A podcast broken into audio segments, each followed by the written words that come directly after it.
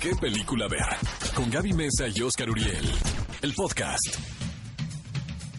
¿Qué tal, cinéfilos? Bienvenidos a ¿Qué película ver? Un programa de Cinépolis aquí en XFM 104.9 en este sábado 7 de diciembre. Qué bonito día, me suena muy Mañana agradable. es domingo 8 de diciembre. Y adivinen quién cumple años. Me puse roja. Gaby Mesa con Z cumple 35, amigos. Te ves joven, te ves joven. 35. Ajá, Qué 35. gacho eres, Oscar. ¿Cuántos llevas de youtubera? Como qué? Ya 43. Tú fuiste de las primeras, De- ¿no? En YouTube tengo casi nueve años en YouTube. Ajá. Soy pionera. Soy la, soy la primera mujer que empezó a hablar de cine en YouTube. Venga. En Latinoamérica. ¿No? Uy, pero estamos aquí en qué película a ver. Oigan, pero además de estar festejando pronto mi cumpleaños, estamos festejando también, Oscar, que ya Cinépolis está cambiando con nosotros, porque además de que celebra sus 6.000 salas en 17 países, porque Cinépolis no solo está en México, sino en 17 países, pues seguramente ya se habrán dado cuenta de que está redefiniendo su concepto con un cambio de imagen que está buscando adaptarse más a nosotros, estar cerca y también evolucionar hacia un mundo cada vez más digital. Me imagino que tú ya te diste cuenta del cambio de, Por de supuesto, Cinépolis. por supuesto. A mí me gusta mucho, ¿eh? la verdad. Y no es porque sea un programa de Cinépolis. Y bueno, Cinépolis quiere seguir evolucionando contigo, llevando esta experiencia a más personas, más culturas y más países. Cuéntenos ustedes si tienen alguna experiencia particular en algún cine. No digan cosas así. eh, PG, no, cosas PG-13, pues más bien. Queremos leer cosas bonitas que hayan vivido en algún Cinépolis. Y bueno, antes de irnos a escuchar un poco de música, les cuento que hoy es el día del algodón de azúcar. No me gusta el Yo algodón no de soy azúcar. tampoco ese fan del sí. algodón de azúcar. Siento que nadie es fan del algodón Armando de Manzanero azúcar. cumple hoy 84 años. ¿No te parece que es como Baby Yoda, Armando Manzanero? No, es idéntico. Perdón, con No todo el respeto. O sea, ser. yo sé que es el compositor más importante mexicano A mí me en vida. A mí también. Besar el lado cursi. Pero sí es Baby Yoda. Tienes razón. Siento que nos van a dar de baja este programa por haber dicho eso, Oscar. Pero bueno, tenemos preparados para ustedes mucha información de cine, los estrenos en la cartelera, una entrevista de una de las películas mexicanas que pronto van a poder ver en la pantalla y muchísimas cosas más. ¿Qué película ver? Un programa de Cinépolis en XFM. Estamos de regreso en qué película ver, un programa de Cinépolis y seguramente muchos de ustedes, porque se volvió tendencia, ya vieron el primer avance de la película de Black Widow. ¿Qué te pareció, Oscar? Mira, me pareció muy interesante porque creo que es la primera vez que vemos una película de Marvel donde inconscientemente tenemos el desenlace de la historia. ¿Estás de acuerdo? Es que es una precuela, sí. ¿no? Eh, lo que me llama la atención del, eh, del tráiler es que se asemeja más a una película de espionaje que a una de 100%. superhéroes. ¿No? Pero eso me gusta, la también. verdad. Siento que están en la búsqueda de explorar para que no se les critique tanto, pues como De la fórmula, la exactamente. clásica fórmula Eh, y bueno, un plus, amigos, así de aplauso de Weisz es pie. el plus. No, Florence Pugh. Yo ¿Ella te gusta más que Rachel. Weisz? Bueno, las dos, las dos. ¿Qué no me pongas a no? Qué decidir, no me pongas a decidir. Encuesta de la Me semana. la cabeza, es ¿Quién muy te temprano. No me pongas a decidir. Oigan, sí, yo justo eh, comparto con Oscar, me gustó mucho este primer avance. Es la segunda película de una superheroína en individual en el UCM. La primera es Capitana Marvel. Creo que va a superar a Capitana Marvel. Tiene más carácter y más personalidad esta historia.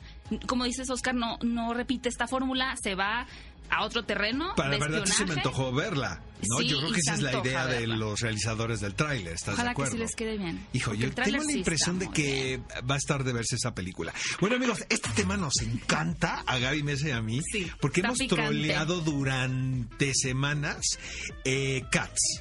Cats, la próxima ¿Éxito película. o fracaso? Pues ya vamos a ver. ¿Victoria ¿eh?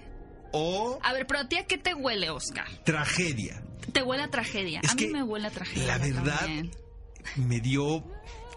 Me dio entre pena ajena el primer tráiler, me dio pena y me dio miedo. Pero a la vez da morbo, ¿no? De, de ir a ver No, como que a ver cómo es les que, quedó esto. ¿Por qué le hacen eso a Yuri Dench y a Ian McKellen con esas carreras que tienen? O sea, vaya, si los vas a digitalizar, un poco de respeto, ¿no? Ahora, a la, a la director- trayectoria, ¿no? Un poco de respeto a la trayectoria. Creo que cambiaron, ¿no? La- Exactamente, el director, eh, estas semanas, algunos días, eh, que es Tom Hooper, director de Los Miserables, por ejemplo, otra adaptación de un clásico de, del teatro, del teatro musical, pues dijo que debido a las pésimas reacciones que tuvo el primer avance, han modificado el CGI. Hagan de cuenta lo mismo que pasó con el personaje de Sonic, pero con Cats. No sé, no tenemos información confidencial de si vaya a haber un retraso en cartelera de esta película, pero por lo pronto vamos a esperar a aquellas personas que tengan la oportunidad de verla por primera vez, cuáles son sus reacciones. Nuestro amigo Bully, a lo mejor, ¿no? Nuestro amigo Bully Sí. tal vez se, hace- se va a hacer Si las es que se hace el junket, lo va a ver, la va a ver. Y nos va a mandar WhatsApps desde allá, ¿no? Desde Nos saliendo de la. Exacto. ¿Y qué creen, amigos? Pues nosotros se los vamos a comunicar inmediatamente. Por Para supuesto. eso está uno, para servirles, ¿no? para servir. Cuéntenos a través de las redes sociales si el nuevo, bueno, si el avance que está ahí rondando por internet de Cats les gusta y les pinta a ustedes a un éxito o un fracaso.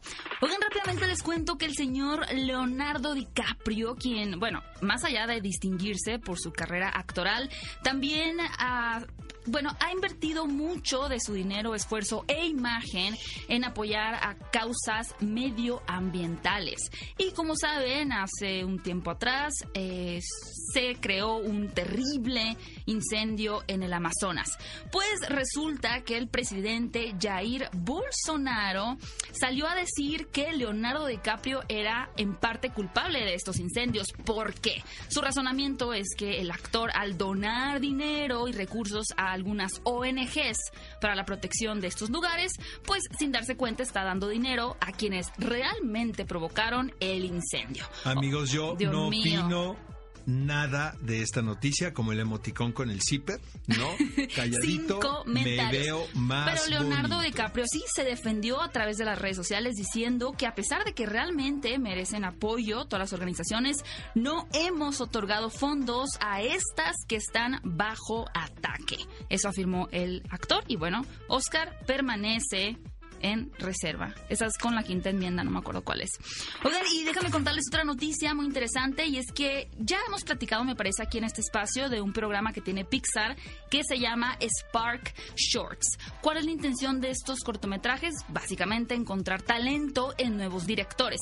Como saben, existe esta tradición de que antes de cada película de Pixar se muestre un cortometraje que siempre está nominado a los Oscar y demás, pero ahora Spark Shorts lo que hace es que estos nuevos creadores pueden tener visibilidad en internet y el señor Bobby Rubio hace historia al tener al primer personaje animado filipino estadounidense. Yo la verdad quería comentarlo porque celebro el que empresas tan grandes como estas y con tanto impacto en los niños, sobre todo, pues tengan una apertura mucho más amplia en cuanto a diversidad, culturas y etnias. Amigos, la ceremonia de entrega de premios favorita de un servidor ¿Ah, sí? no son los Óscares, por supuesto que no, los más No divertidos sabía. son los Globos de Oro y por supuesto en esta ocasión especial porque va a ser conducida por Ricky Gervais.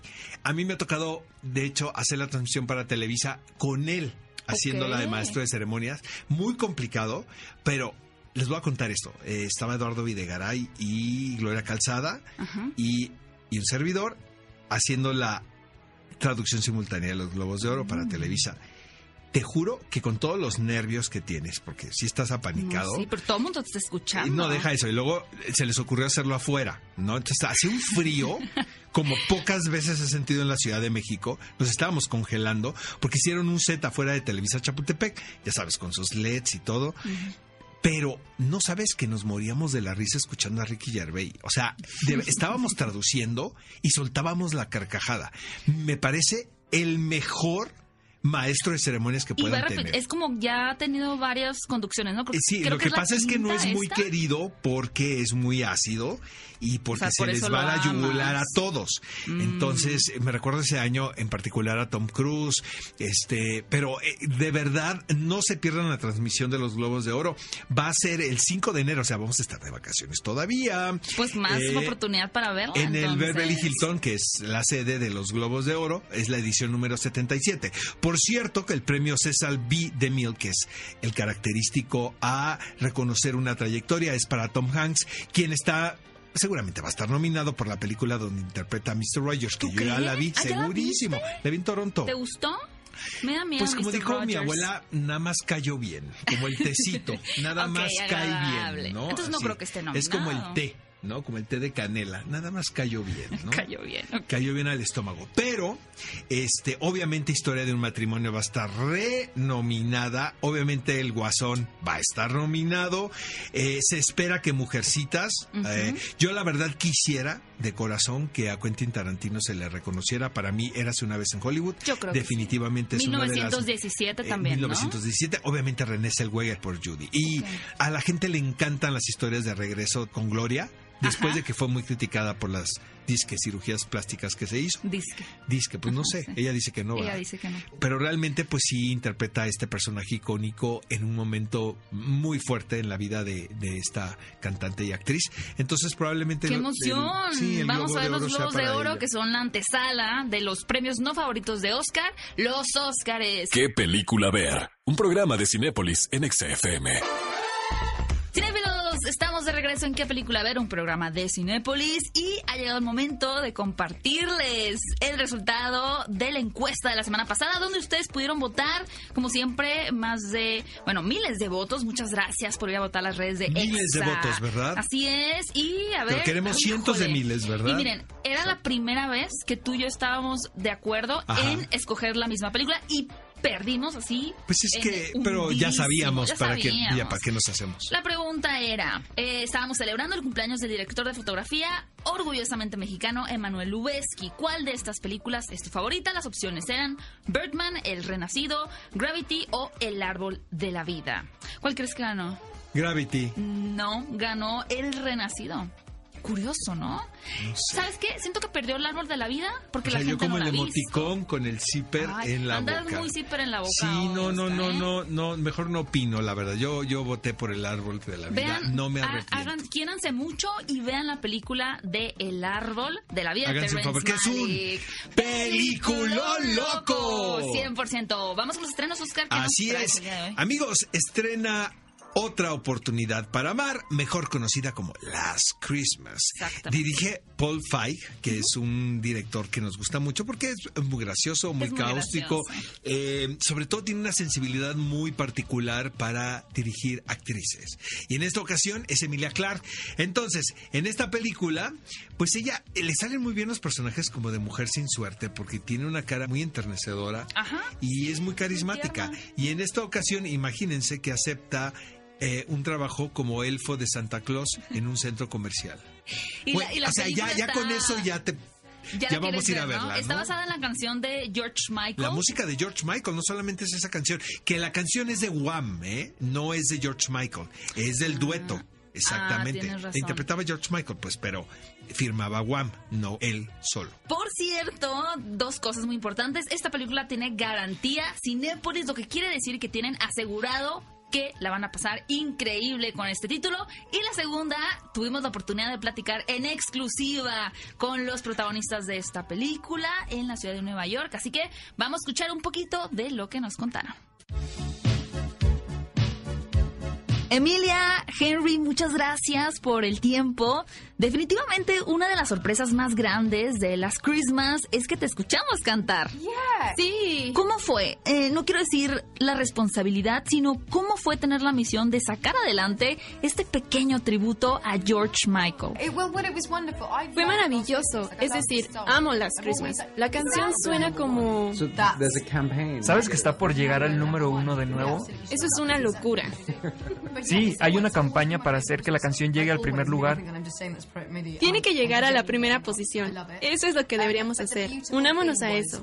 Siempre ha sido mi canción favorita de Navidad. No lo digo solo por la película, genuinamente la amo. Pero lo hermoso fue que cuando fui al estudio de grabación para hacer el audio, porque lo necesitábamos para la película, además de cantarla en vivo, la letra tenía sentido de una forma muy linda para Kate. Dejó de ser un poco sobre George y se convirtió en una oportunidad que él nos dio para contar la verdad de Kate. Dio una vuelta por completo, lo que logró hacerlo un poco menos estresante. Por último, normalmente en las románticas siempre tenemos este personaje como cool, seguro de sí mismo, pero me gusta mucho aquí que sus personajes Tom y Kate puedan ser más inocentes y estar por ahí corriendo alrededor de Londres. ¿Cómo fue para ustedes tener esta libertad para jugar con sus personajes? Solo estábamos siendo nosotros realmente. La pasamos genial en el set. Sí. Había muchísima energía por todos lados. Todas las escenas nocturnas que se ven en la película fueron filmadas a las 3 de la mañana. Y para nosotros tener esa clase de energía y ser capaces de actuar estos momentos tan divertidos. Pasándonos el whisky para mantenernos calientes. O un martini tras el trabajo. Todo eso fue muy natural, se sintió muy normal hacerlo. Y también Paul, Emma, Greg y todos los miembros del crew nos hacían sentir seguros. Éramos una pequeña familia, un grupo. Y eso te da licencia de decir, no quiero ser cool, quiero ser boba. Muchas gracias, ya estamos listos para ver las Christmas en esta temporada navideña. Gracias y mucho éxito. Realmente maravillosos este par de actores y ya lo saben, Las Christmas garantía Cinépolis. Otro estreno que llega un poquito en el terreno de la animación y más infantil es Las aventuras de Tommy, una película que cualquier amante de los gatos y también no siento que Oscar tú no eres amante de los gatos, pero soy de los perros, la verdad. perro, de los ah, animales pero en de los general. Yo animales. debía haber sido veterinario, la verdad, amigos, se los tengo que confesar. Y lo dice en serio, Oscar, Lo digo en ¿eh? serio, no estoy bromeando. Amo los animales. Sí te veo con una bata blanca. Sí, ¿verdad? Sí, sí te veo. Pero, pero no de humanos, sino de No, no, no, animales. Caballos, sí, sí. los humanos no me caen bien, pero los animales sí mucho. Ahora, si me ponen a elegir entre perros y gatos, prefiero a los perros. Es que la verdad, te voy a decir una cosa, crecí entre perros. Entre o sea, perros. mi familia sí es Todavía. muy perrera, hasta la fecha. Pero bueno, para todos los amantes de los animales, muy al estilo de la película de Pets, donde tenemos esta eh, criatura hogareña que tiene que salir a la aventura fuera de su casa, este título seguramente les va a gustar y muy interesante, es el tercer largometraje de Gary Wang, un director chino. Amigos, llega en New York sin salida, protagonizada por Chadwick Boseman, este actor mejor conocido por interpretar a Black Panther. Eh, ahora es le, le encargan la investigación de un asesinato de varios policías, pero eh, esto sucede en Nueva York y es una búsqueda contrarreloj. Pero lo interesante, amigos, es que cierran los puentes, las vías de acceso de la Gran Manzana. Imagínate el caos. Es como si están en Santa Fe, ¿no? Y es Y época hay una de taxistas. ¿no?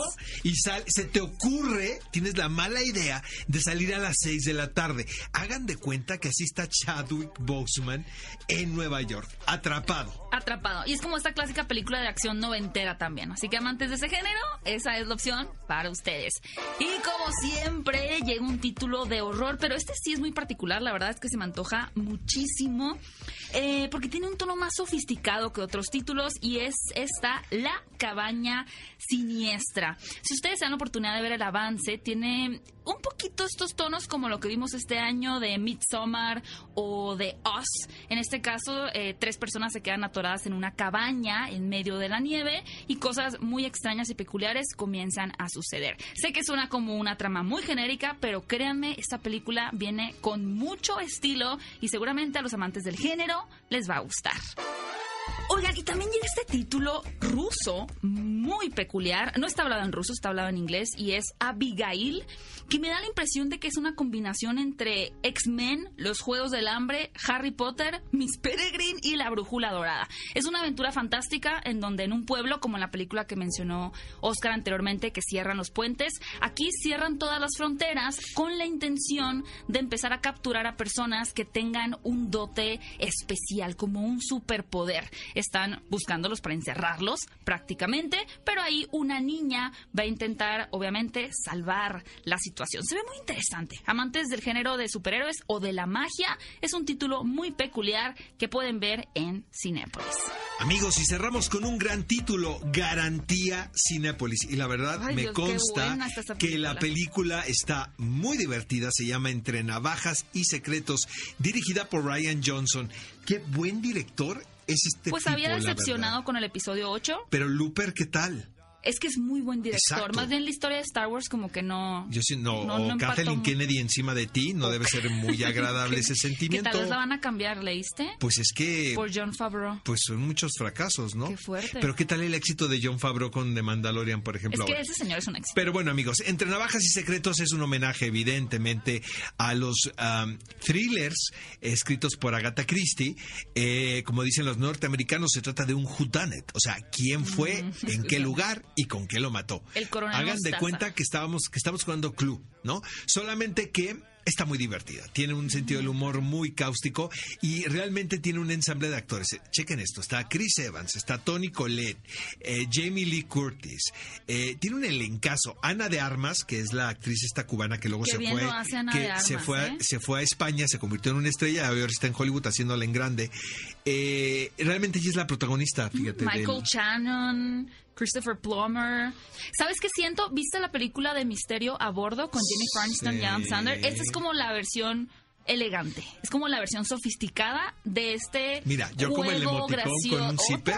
Pues es que sale mi amigo Luis Gerardo Méndez en esa película. Pues qué voy a decir. A mí sí me gustó, pero esta es la versión así No, elevada. estás diciendo elegante. que esta es la elegante. Entonces, ¿qué es significa? ¿Qué significa que la otra qué es? No, que la otra es más dominguera. media guarra, ¿no? No, a mí me entretuvo. Pero bueno, cinéfilos, gran, gran, gran estreno entre navajas y secretos. No se la pierdan. Y rápidamente, en sala de arte tenemos dos películas. La primera es Viento de Libertad, donde cuentan la historia de estas personas que viviendo en la Alemania dividida por el muro, intentaban pasar al otro lado con un globo aerostático. Wow, realmente suena impresionante esta película. Y la que les recomiendo de corazón, amigos, es Luciana Gas, de una gran directora que se llama Bani Kosnudi. Ella es muy joven, la verdad. Y chequen la historia, porque la anécdota es muy particular. Es un joven iraní Ajá. gay que llega a Veracruz. Entonces imagínate el choque cultural que hay ahí. Pero la verdad, la película está muy entretenida, te mantiene en suspenso todo el tiempo. Es un drama, pero también tiene como elementos de suspenso porque quieres saber qué va a suceder con este personaje que es está de- atrapado, que está atrapado en Veracruz. Y que pues, tiene problemas ahora sí que de Lost in Translation. O sea, Ah. eh, imagínate la cultura iraní con la cultura mexicana, pero en Veracruz. Qué buena combinación. La verdad, eh, la película está sensacional. Estuvo el año pasado en competencia en el Festival Internacional de Cine de Morelia y se ha presentado en muchísimos eventos cinematográficos. Finalmente llega a la cartelera, la recomendamos. Y ha llegado el momento de compartirles la nueva encuesta de la semana. Que, bueno, eh, les quiero contar que Oscar no es tan partidario de la Navidad. Bueno, ¿qué es lo que no Soy te el? Grinch. Ok, si eres el Grinch. Definitivamente ya quedamos. Que detesto los centros comerciales llenos, eh, las villancicos. Todo, todo, eh, todo. los romeritos. Los regalos también. Ay, eso los romeritos Ay, es muy aquí, ¿eh? Así como a mi sobrinita le dieron yogur. A mí sí me gustan los romeritos, los duendes, la Navidad y todo lo que tenga que ver con la Navidad. Y por eso queremos preguntarles en la encuesta de la semana, ¿cuál de estas películas navideñas es su preferida? Vayan a las redes de EXA, arroba EXAFM. A ver, Opciones. El regalo prometido, no. Mi pobre angelito, Mm, A ver, más. Elf, El no. duende No, por supuesto que no. o Luego. Santa Cláusula. No, entonces eh, mi pobre angelito. Ah, bueno, pero sí votaste por una. Sí, mi pobre angelito. Pensé Amigos, que por favor, del emoticón otra voten vez. por mi pobre angelito porque le quiero ganar a Gaby Mesa con Z. Regálenme eso de Navidad. Obviamente de va a ganar. Pero yo, entonces Voten en este momento por mi pobre angelito. Quiero. ¿No que no te gustaban los regalos de Navidad? Bueno, ¿por quién vas a votar? El tú? regalo prometido. Es la peor de todas. Gaby. Es buenísima. Turboman. Todos queremos un Turboman. Ok, cinéfilos, vayan a votar a las redes sociales para que Oscar ya no sea tan grinch. Y la siguiente semana les vamos a compartir, como siempre, los resultados. ¿Qué película ver? Un programa de Cinépolis en XFM. Los protagonistas, sus creadores, de la pantalla grande a tu radio. La entrevista en ¿Qué película ver? de Cinépolis en XFM. Amigos, nos acompaña aquí en cabina el director Coco Stambuk. Pero aparte, eres músico, ¿verdad? También. Sí, soy productor musical, más que Productor músico. musical. Pero tú no cantas, no, no tienes Sí, rola. sí, tuve- Ah, entonces tuve- eres también intérprete. Sí, también intérprete. Estuve metido durante muchos años en la música, produje a muchos artistas, algunos mexicanos también. Ajá. Sí, fue como mi manera de entrar, a, digamos, al mundo de... Y, Del entretenimiento. ¿y ¿Qué, tipo, y qué Sí. tipo de música es, Coco?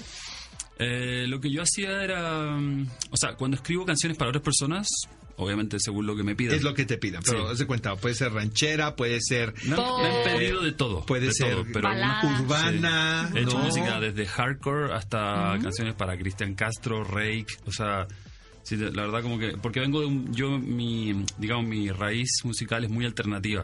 O sea, yo partí escuchando Sonic Youth, Pixies, no sé, cosas así. Entonces como que cuando me, me invitaron a escribir canciones pop, yo porque hice canciones para algunas personas que funcionaron muy bien, entonces me empezaron a llamar y yo como que como me da lo mismo porque no es la música que yo escucho, entonces sí me me abro. Oye, y eh, ahora sí, ¿y Y cómo? como de- el Exacto. cambio, ¿no? Como el cambio de repente- director. El típico que siempre quiso ser director de cine, pero se fue por otro lado. No, al revés, al revés. Yo en realidad estudié eh, actuación y después dirección. Y la música me fue agarrando, te digo, como sin querer. Yo era Más reivindicaciones. es al revés. Sí, y siempre estuve involucrado, siempre estuve involucrado con eso, siempre estaba dirigiendo videoclips con los artistas con los que trabajaba, entonces como que eh, no lo Digo que son son este medio oficios hermanos en Sí. el sentido entrecomillado, ¿no? Sí. Porque Pues en el es sentido arte, de que es de arte, Es y es historia y es Sí. buscar producir una emoción en, en quien te claro. escucha o te ve, ¿no? Sí. Entonces, Es como yo que estudié, estudié actuación, por ejemplo, pero la verdad nunca nunca he actuado. Y, Nunca, nunca, y estudié nunca. muchos años, estudié eso cuatro es- años Pero actuación. eso es bueno, porque son herramientas para Sí. la dirección. Me gustó quedarme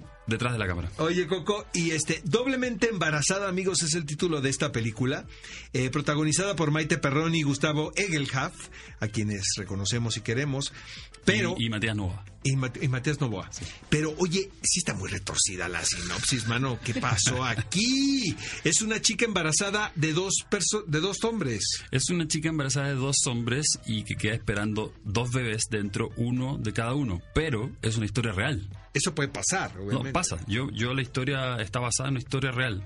Yo, mira, me dediqué, la verdad sí partió más En la medicina. O sea, yo la verdad soy ginecólogo.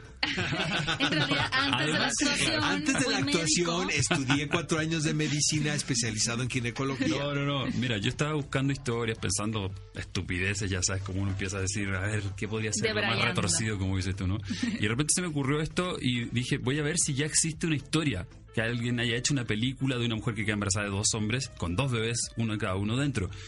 Y pongo en Google, hace, hace dos años atrás, cuando empezamos con esto, y no me sale una historia de una película, pero me empiezan a salir casos reales. Y dije, no puede ser. Y tú, y tú fascinado. yo obviamente. fascinado me pongo a leer y, y hablé con una A persona las en 3 de la mañana, ¿no? Y seguías sí. googleando, ¿no? Sí, tres días pegadísimo ahí y me dediqué a estudiar un poco el tema porque no, no, yo, yo también me saqué donde dije, no puede Creo ser que, esto es real. nadie sabe, ¿no? O sea, si, si- vaya, nadie sabe que es un caso que clínicamente es posible y que ha pasado varias pero déjame veces. decirte una cosa, en realidad es más simple de lo que tú crees, porque cuando ¿Ah, una, sí? claro, porque cuando una persona queda esperando mellizos, es eso. Son dos bebés dentro de una persona que se fecundaron en momentos diferentes. Ahora, si la persona en ese lapso, el que está fecundando, que son ¿Aguas, se- Gaby? Aguas todos. Van a revisar después a los que tienen mellizos a ver si se parecen. Porque piensa esto, si son dos óvulos dentro y la persona es infiel eh, dentro de ese transcurso de ovulación, pues van a ser mellizos en el fondo, solo que con papás diferentes. Aguas, Ale, nuestra productora. Se Sí, acaba de casar. Se sí. acaba de casar. Están preocupando Híjoles, híjoles. Qué manera de Aplicó que- el híjoles. ¿no? Oye, pero esto es una comedia o es un, o es un drama? No, no, ese, o sea, en la vida real es un una historia de terror. Sí. O es una historia no, de es horror. slasher Es de. Blumhouse, de Blumhouse.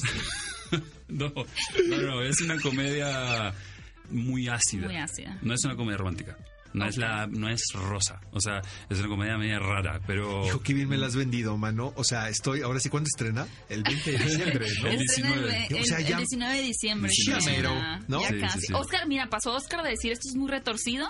Allá que sí. a comprar sus boletos Ahorita en estoy este entrando a, momento. a cinepolis.com a comprar mi, no, con anticipación. No, pero esta es, sí, al final sí es una comedia con muchos enredos divertidos, eh, con música muy linda, no hay ninguna canción eh, pop metida, hicimos puro jazz, para la película. Entonces tiene ¿Tú una... escribiste el guion también? Yo, el guion lo escribió Diego Ayala, que Ok. escribió una película que se llama... eh, ay, ¿cómo se llama la de la mujer que quiere decir todo? Que le hizo acá Fernanda. Sin ¿Una mujer filtro. sin filtro? Ajá, él escribió Sin Filtro, la original. La original. Ah, la sí. original. Que se hizo en Chile. Que se hizo en Chile y en 15 Oye, ¿cómo ¿Quién países. era la protagonista? ¿Ignacia? No, era No, otra. era Paz Bascuñán, Exactamente. se llama. ¿te Ignacia costó también? Gran actriz Paz, Gran ¿eh? actriz, pero sí. gran actriz. Súper sólida. ¿Te costó trabajo venderles la idea a tus acto- actores? A los ¿O actores ¿Estaban no. escépticos? ¿No? No, a los actores no, la verdad que fue. eh, el, el guion es muy bueno. Diego es un gran guionista, la verdad, y es, es un- fue una gran labor de él. Entonces, la gente cuando leía el guion, los actores, entre, entre esas personas, sí nos decían, como, yo quiero estar ahí, por favor, y no sé qué. Entonces, hicimos casting y también teníamos como súper claro quiénes queríamos que actuaran. Ok. ¿Sabes? Eh, Vero Jaspeado, por, por ejemplo, fue es lo como máximo, Vero lo máximo y trabajar con ella con es- locura y con pasión Sí, es una persona lindísima, además de ser una gran profesional. Gustavo Elhaf, Corazón Film nos dijo, él es increíble, increíble. Bueno, Corazón son- es la casa productora. sí, la distribuidora. La distribuidora. La distribuidora es Corazón Films. Y ellos nos hablaron mucho de Gustavo Elhaf. Nosotros, yo no lo conocía. Es muy talentoso. No, es un monstruo, te lo juro. es de verdad, no- muy aquí talentoso. ya no es por vender sí, la sí, película ni nada, No, sino no, que lo conozco. Sí, es- sí, sí. era impactante trabajar con Sí, él. Yo es visto... muy simpático. No, además sí, es, es muy chistoso y es muy inteligente escénicamente hablando. O sea, resuelve los textos de una manera que no te la esperabas, los mejora. Es no, es un candy, él es demasiado bueno. Oye, Coco, y tú ya eres chileno casi chilango, ¿no? Sí, sí, yo bueno, yo me fui hace 14 años de Chile y aquí cuando me vine, me fui de Chile, al primer lugar que me vine fue aquí a México en el 2007 Ah, ya. y eh, el 2006 y, y estuve aquí cuatro años viviendo. Y después me fui a vivir a Nueva York, después a Los Ángeles y ahora volví hace dos años por este proyecto y ahora ya yo creo que me voy a quedar acá un rato. Ya me, ya me enamoré de México Pues de nuevo. no hay como México, ¿verdad? La verdad. Oye, mano, esto la verdad suena, es muy retorcido, amigos, la verdad, un poco enfermo. Muy no, tiene ca- Uriel. no tiene cara de loco, Coco muy- porque pensé que iba a llegar, o sea, leí la sinopsis y dije, ay, caray, va a llegar un, no, un maniático aquí a la cabina, pero no, tienes cara de gente decente. Ah, sí, sí, soy súper decente hasta que me pongo loco. Cinefilos estrena el 19 de diciembre esta película en Cinépolis para que vayan a verla. Coco, muchas gracias por acompañarnos. No, gracias a y esperemos por que regreses después con otro proyecto. Y luego vienen tus protagonistas, viene Maite y viene Ah, Gustavo y les vamos a preguntar. Esos sí están locos y retorcidos. Eh, los conozco, pero voy a decir una cosa, les vamos a preguntar cómo les fue siendo ¿Cómo nos trató dirigidos. el director? Exactamente. Sí. Les Las vamos a apartar muy mal para que escuches el programa. Eso, ¿eh? eso, que me destruyen. ¿Qué película ver? Un programa de Cinépolis en XFM. Toma 5. Top 5 de películas que no te puedes perder. ¿Qué película ver de Cinépolis en XFM? Amigos, bienvenidos al Toma 5 de esta semana. Y a propósito de Entre Navajas y Secretos, adivinen qué, tenemos películas sobre detectives y misterios a resolver. Ahora sí parece que hiciste la tarea bien, Gaby, porque sí, es que otras veces sí se notan los maquinazos de Fue domingo a las 10 de la noche, ya sabes, que estás vez viendo. Watchmen, pero que estás dándole a la máquina, así que tengo que entregar el guion. No es verdad. pero no, aquí sí hace sentido tu toma 5, fíjate. Asesinato en el Expreso del Oriente, para mí es la mejor novela de Agatha Christie. No he leído todas, pero es la que más me gusta. Eh, hay una versión de 1974 de Sidney Lumet. O sea, Es que peliculón directorazo. loco en todo el sentido de la palabra. Pero bueno, esta es una versión, digamos que para las nuevas generaciones, dirigida por Kenneth Branagh, protagonizada por Michelle Todo el mundo. Pfeiffer.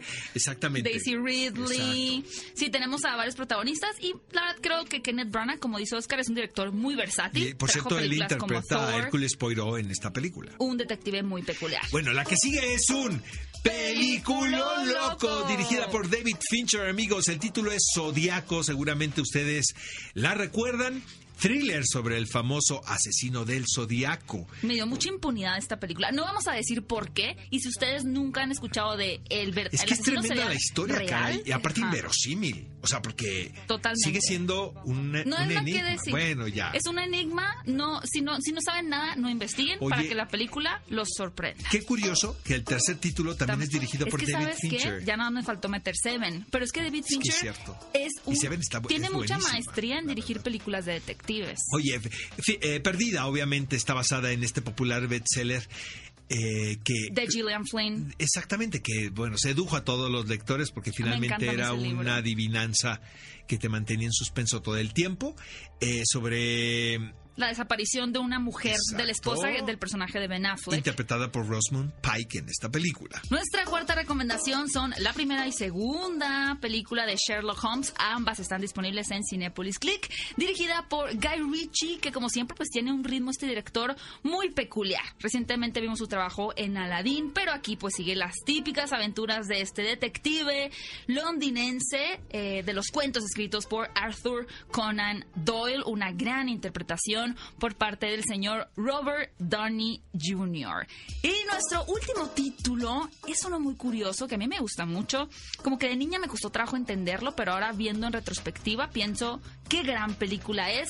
¿Quién engañó a Roger Rabbit de Siento que es una producción que se 1988? adelantó a su época, Pero pero, definitivamente. todavía sigue adelantada, De, verdad, si la, si la hagan el, el ejercicio, amigos, y veanla en Cinepolis Click. Eh, estás viendo la película y parece que la hicieron la semana pasada, cuando fue hace muchísimos años. Estaba adelantado tanto 20 años. en la tecnología, en la animación, como en la, mezcla de historia. géneros, sí, es- es una mezcla del cine negro clásico y una animación americana de los años 40. Realmente es sensacional y yo creo que es, si no la única, de las pocas animaciones donde vamos a poder ver, eh, bueno, combinado con live action, los clásicos de Disney con Warner y otras compañías. Realmente esta película dirigida por Robert Zemeckis es sensacional, además de que también hay un caso que resolver. Estas son nuestras cinco recomendaciones de detectives y películas de misterio que ustedes pueden ver en la comodidad de su casa o también cualquier dispositivo móvil en la plataforma de Cinepolis Click. ¿Qué película ver? Un programa de Cinépolis en XFM. Cinéfilos, estamos de regreso en qué película ver un programa de Cinépolis y agradeciendo que estén pues tan atentos a nuestro programa, dejando siempre grandes comentarios a través de las redes sociales. Queremos contarles que tenemos cuatro kits para ustedes de It. Capítulo 2. A ver, pero ¿qué traen los kits? Mira, incluyen una mochila, un Funko de It capítulo 2. y ¿Cuántos todo- son? eh, ¿Cuántos son? Un Funko. ¿Cuántos hay? No, Ajá. ya ¿Cuántos vas a hay? empezar con las ¿Cuántos hay? restas.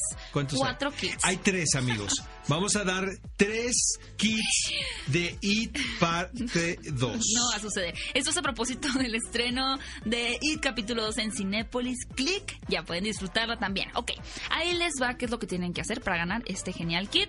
Número uno, arrobar a Cinépolis Click y utilizar el hashtag qué película ver. A continuación, responder.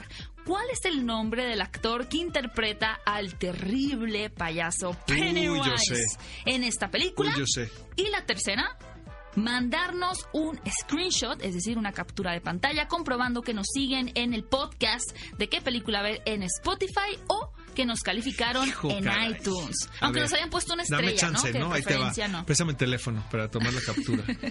Mucha Yo suerte, quiero uno de los kits. Se- Oscar, no señorita te por- un productora. carbón te vamos a señora productora recién casada, quiero uno de los kits. Acuérdese que se la pasó muy bien en su luna de miel, ¿no? Y usted va a ser muy bondadosa y me va a regalar un kit de It parte 2. Vamos con el clásico de la semana. En esta ocasión corre por parte del maestro del suspenso, el señor Alfred Hitchcock. No, no es Psicosis, es uno de los títulos favoritos también de muchos cinéfilos y es Vértigo de 1958. Esta película realmente hace honor a su nombre en todos los sentidos. En la técnica, eh, digamos, de, de los movimientos de cámara, de los espacios donde se desarrolla, que en este caso es en la ciudad de San Francisco, una ciudad llena de subidas, de bajadas que realmente provocan un vértigo, pero donde realmente tiene la esencia este título es en las emociones que tiene que sobrellevar el protagonista, interpretado por James Stewart, a lo largo de la película. Y bueno, eh, la historia es bastante sencilla. Un hombre que sufre de vértigo es contratado para seguir a una mujer de la cual después se enamora. Hasta ahí suena como algo bastante tradicional, pero a partir de ese momento vamos a comenzar a ver unos giros y el director va a empezar a torcer la historia, que de hecho está basada en un libro, de manera que el espectador se adelante a los hechos y estemos realmente desesperados porque el protagonista descubra la verdad al igual que nosotros. Es una historia de amor, es una historia evidentemente de suspenso. De obsesión de también. Obsesión y de, del objeto del deseo. Y cómo esa obsesión por alguien o un ser puede comenzar a transformar todo O sea, eso nos, lo han contado, ¿verdad? Yo, Nos yo he leído contado. algunos libros sobre Exacto, el amor. yo también. Es ciencia ficción, Lo- ¿no? Es muy lejano a nosotros. Pero Es- la verdad, o sea, lo que puede provocar la obsesión de ver cosas que no son. Y que, que comiencen a alterar tu realidad. Hijos, me dan ganas de verlo otra vez. caray. Tienes que volver a ver Vértigo. Vayan a ver todos Vértigo, una de las mejores Cinépolis películas Click, de Alfred así de Hitchcock. sencillo. Van a verla en Cinepolis Click.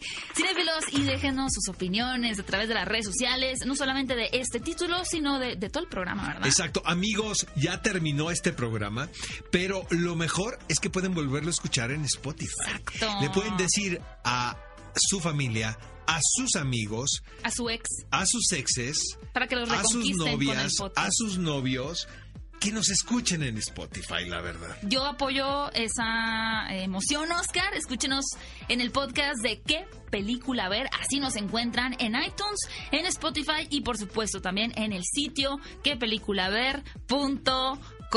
Disfruten mucho su sábado. Mañana espero sus... Yo bien rogona. Espero sus felicitaciones de cumpleaños. Mi cumpleaños número 47. No, mi cumpleaños número 25. Mi número 25 es mi edad real. no es cierto, cinefilos.